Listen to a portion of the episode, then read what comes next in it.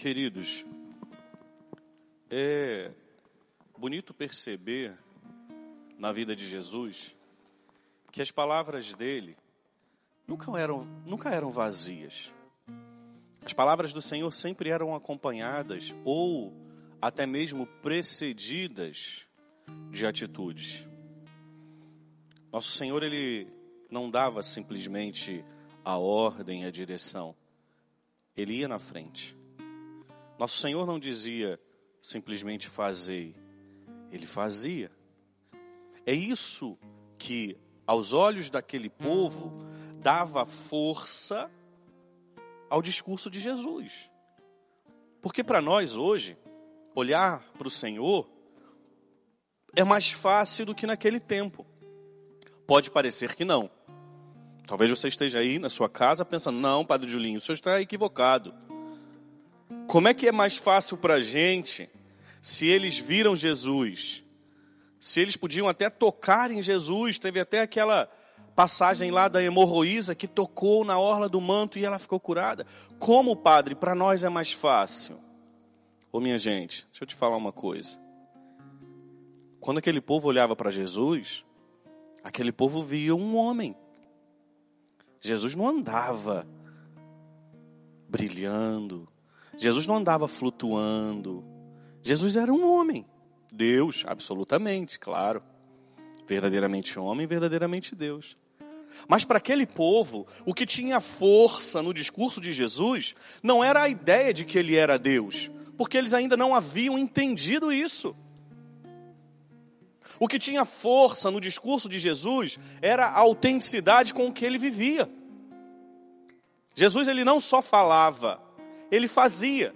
E é bonito perceber como começa esse relato do evangelho de hoje. João, lá no capítulo 13, diz assim, ó: "Depois de lavar os pés dos discípulos, Jesus lhes disse". Tá entendendo aqui? Primeiro vem a atitude. Quantas vezes nós não somos levados a sério? E eu não estou falando só como cristão, não, gente. Eu estou falando como ser humano, como pessoa. Às vezes a gente para e diz assim: Eu não sei onde eu estou errando. Talvez seja entre a atitude e o discurso. O discurso pronto, o discurso correto, o discurso certo, muitas vezes impiedoso, e a atitude desregrada. E entre aquilo que eu vejo e aquilo que eu ouço, nós ficamos com aquilo que nós vemos. Nosso Senhor, Ele cumpria, Ele fazia, e depois Ele dava direção. Que possamos nós, na nossa vida, assumir essa atitude de Jesus. Só depois que o povo foi entender que Ele era Deus. Foi só depois. Lá naquela época em que ele estava caminhando, muitos não haviam entendido ainda mas ficavam com um discurso e com o testemunho daquele homem, que era diferente, que era diferente dos mestres da lei, que era diferente da, daquele povo todo. Quando eles falavam e nem faziam, como Jesus diz para eles em determinado momento. Vocês colocam fardos pesados sobre os ombros desse povo, mas vocês não conseguem carregá-los sequer com a ponta dos dedos. O discurso do Senhor tinha força, porque era a sua vida quem fazia. Que nós possamos agir assim. E eu repito, você que está me vendo em casa, eu não estou falando só como cristão, não. Eu estou falando como ser humano, como pessoa, como indivíduo inserido numa sociedade. Como membro de uma família, que hoje você está aí, guardado, protegido, você não está prisioneiro, não. Se você está pensando que você está preso esses quase 50 dias, não, você está guardado, é diferente. Não pensa que você está preso, não. Isso é uma, isso é uma visão pessimista. Você está guardado. Você está guardada. E Deus seja louvado que você não precisa sair da sua casa. Porque tem gente que está trabalhando e que sai todos os dias. E que pega ônibus cheio. Ou qualquer outra condução. E que corre o risco Deixa de egoísmo. Deixa de dizer que está preso, que está presa. Você não está, não. Você está protegido, você está guardado. Claro e evidente que a liberdade é ótima. Eu não estou também fazendo aqui um discurso fora da realidade. Claro que o direito de ir e vir, de poder sentar num banco, num, num shopping, numa praça ou na beira da praia, claro que isso é ótimo. Mas cuidado, que muitas vezes a gente reclama de barriga cheia. Quando você pensar que você está preso na sua casa, lembra das pessoas que estão nas filas de hospitais, que queriam estar aí, presos dentro de casa. Quando você pensar que você está preso, que você reclamar, que você não aguenta mais esse isolamento social, lembra das pessoas que estão indo e voltando do trabalho todo dia. Isso vai te trazer a humanidade de volta. E aí nós vamos nos compadecer. Compadecer é padecer junto, é sofrer igual. Que as nossas atitudes sejam elas seguidas das nossas palavras, porque senão as nossas palavras não terão peso e nem valor na vida de ninguém. Se me permitem mais um momentinho, eu ainda queria tocar aqui na primeira leitura. Olha que interessante. Depois da leitura da lei dos e dos profetas, os chefes da sinagoga mandaram dizer-lhes: Irmãos, se vós tendes alguma palavra para encorajar o povo, podeis falar. Olha que coisa bonita. O que, que isso serve para você e para mim? Se a sua palavra não for encorajar, se a sua palavra não for edificar, se a sua palavra não for para trazer a verdade, se a sua palavra não for para dar a direção, não fale. Já tem muita gente falando besteira. Mas, Padre Julinho, quem é o Senhor para mandar no que eu tenho que falar? É verdade, eu não posso não. Mas por favor, tenha bom senso. Às vezes nos falta bom senso. Isso aqui é a palavra, ó, Atos dos Apóstolos. Irmão, se alguém tiver alguma palavra para encorajar, podeis falar. Tem muita gente falando besteira, tem muita gente deturpando notícia, tem muita gente inventando, como a palavra da moda agora, fake news. Não sejamos nós estes que colocam lenha na fogueira. Se você tiver que falar, tem uma palavra de fortaleza, tem uma palavra de encorajamento, tem uma palavra de ânimo, de correção também. Às vezes nós precisamos corrigir e ser corrigidos. A gente, às vezes, nós somos muito ávidos na correção, mas somos nariz em pé e petulantes para sermos corrigidos. Se alguém tiver uma palavra para encorajar, podeis falar. Lembra disso. Quando você estiver querendo falar alguma coisa, pergunta: essa palavra vai encorajar ou vai destruir? Essa palavra vai trazer de volta a verdade ou ela só vai servir como um, uma agressão? Essa palavra vai trazer Jesus para o centro da nossa conversa? Ou só vai servir para mostrar que eu estava certo? Viu? Eu não falei? Esse é o argumento dos fracos. Esse é o argumento dos ignorantes. Viu? Eu não falei? Os fortes não precisam mostrar que estão certos. Eles estão certos. Eles não precisam demonstrar. Irmãos, se algum de vós tiver uma palavra para encorajar, podeis falar. Lembra disso na sua casa. Lembra disso na sua família. Às vezes, ou provavelmente, é complicado ficar o dia inteiro, todos os dias, com todo mundo reunido.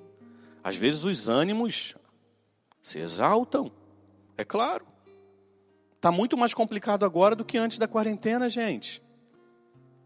Antes da quarentena, você saía para trabalhar de manhã, chegava de noite, tomava um banho, comia e dormia. Ou ficava meia hora na sala. Os filhos ficavam o dia, a manhã ou a tarde toda na escola. Você, meu filho, ficava em casa, a mulher saía para trabalhar, ou você, minha filha, ficava em casa, o homem saía para trabalhar. Todo mundo se reunia à noite, dava tempo de sentir saudade, dava tempo de querer estar perto, agora a vontade é de jogar pela janela.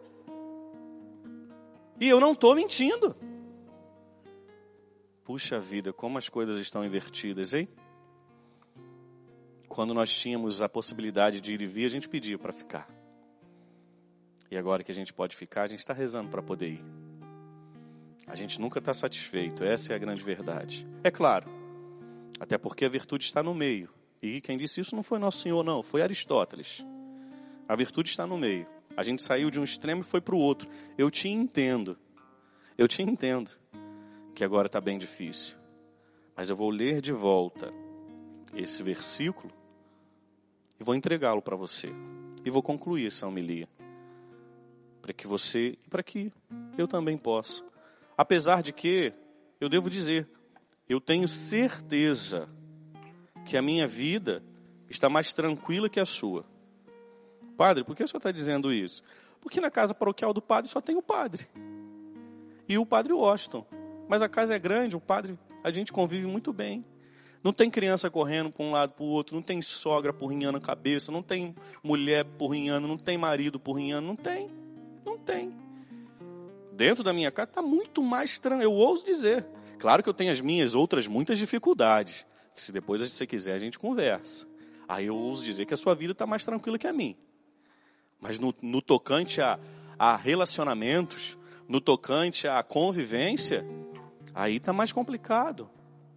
Mas eu vou ler essa palavra aqui, para que você possa ouvi-la, assumi-la e vivê-la. Depois da leitura da lei dos profetas, os chefes da sinagoga mandaram dizer-lhes: Irmãos, se vós tendes alguma palavra para encorajar o povo, podeis falar. Te convido a fechar um pouquinho os seus olhos, se colocar diante de Jesus e pedir a Ele essa graça.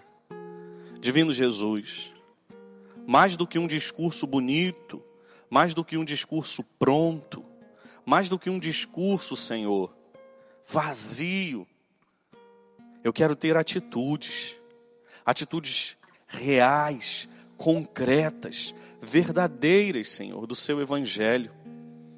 O seu evangelho disse que antes do Senhor falar qualquer coisa, o Senhor se colocou aos pés de cada um e os lavou. Jesus, nós queremos ter essa atitude também, a atitude do exemplo, do testemunho. Para que as nossas palavras, Senhor, tenham força e peso, não por causa de um autoritarismo colocado sobre elas, mas porque a nossa vida reza com elas, Senhor. Dá-nos a graça, Jesus, de no dia a dia da nossa casa, dá-nos a graça de no dia a dia desse isolamento social, Senhor, dessa quarentena que temos vivido. Dá-nos a graça, Jesus, de que as nossas palavras sejam elas fortalecidas pelo nosso testemunho Dá-nos a graça, Senhor, de que as nossas palavras não sejam para destruir, machucar, mas que sejam palavras de encorajamento, como diz aqui a tua palavra. Que as nossas palavras sejam palavras de força. Que as nossas palavras sejam palavras que corrigem, mas que corrigem de forma amorosa, carinhosa, que trazem a luz da verdade. Ajuda-nos, Senhor, a viver dessa forma. Você que está na sua casa, pode pedir isso a Ele. Peça isso a Ele, você que está aí. Você, minha irmã, que tem pensado que tem perdido a paciência, você, meu irmão, que tem pensado que tem sido difícil permanecer em casa, peça isso ao Senhor. Dá-me a graça, Jesus, de que as minhas palavras sejam fortalecidas pelo meu testemunho. Que no momento de dificuldade, de raiva, de impaciência, Senhor, eu possa calar, voltar o meu coração ao teu, para que depois, e só assim, poder falar alguma coisa. Dá-nos a graça do Seu Espírito Santo.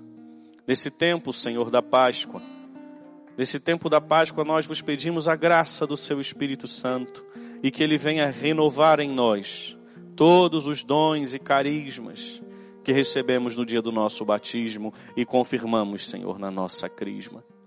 Peça ao Senhor a graça. Dá-nos, Senhor, a graça de que as nossas atitudes sejam elas escoradas, fortalecidas, sejam elas, Senhor, um caminho de preparação para que as nossas palavras tenham força, vigor e vida. Peça isso ao Senhor, que você possa nesse momento pedir a Ele essa graça. Senhor Jesus, que as minhas atitudes possam ser canal para que as minhas palavras tenham força. Que as minhas palavras, Senhor, sejam precedidas pelas minhas atitudes, que são segundo o seu coração.